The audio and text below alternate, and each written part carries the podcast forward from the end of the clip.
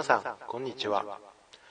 一鎮の福祉系資格受験ラジオ講座の時間です。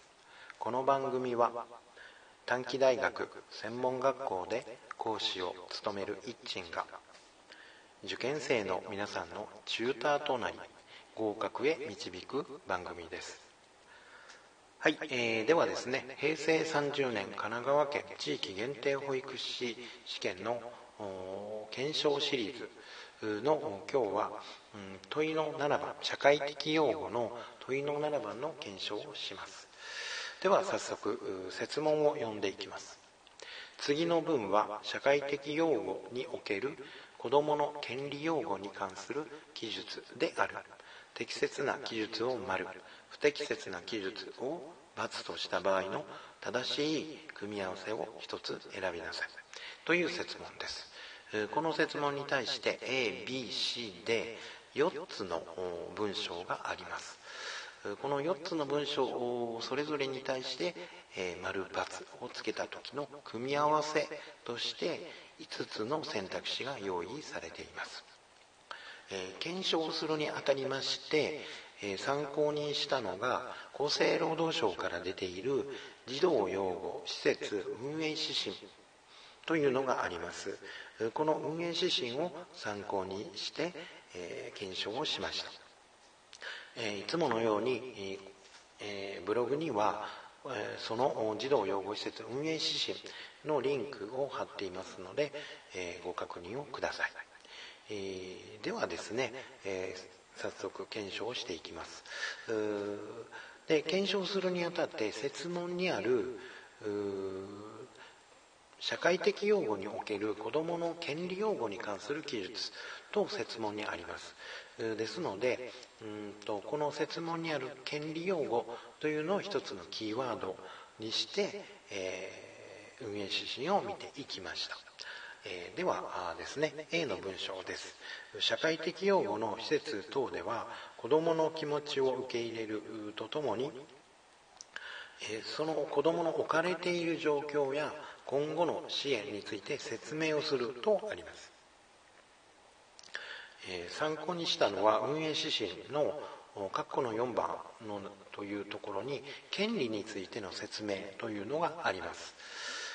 その権利の説明のところの丸の1番として子どもに対し権利について正しく理解できるよう分かりやすく説明をするとあります。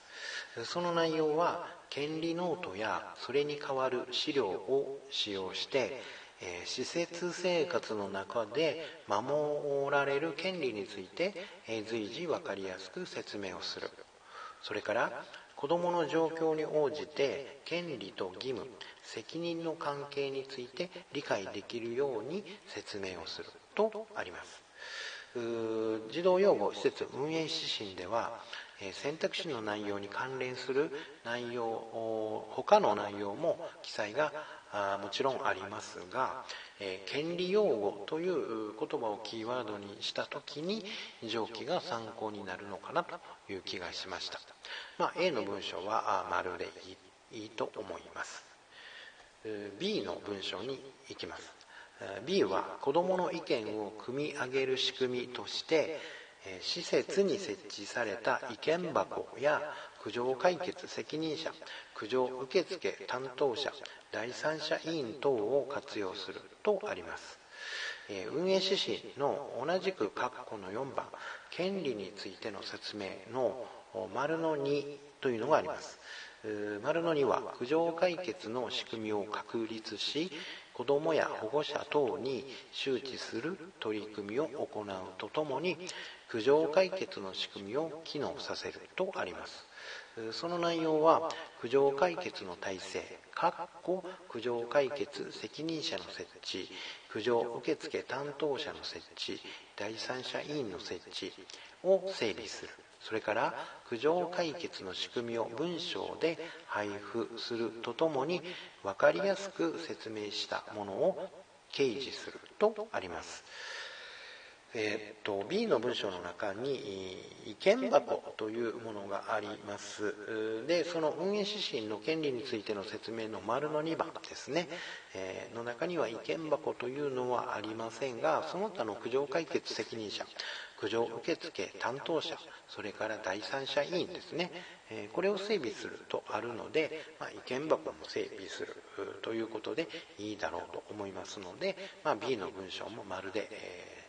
まるで良いと思いますそれから、え C の文章です現在入所している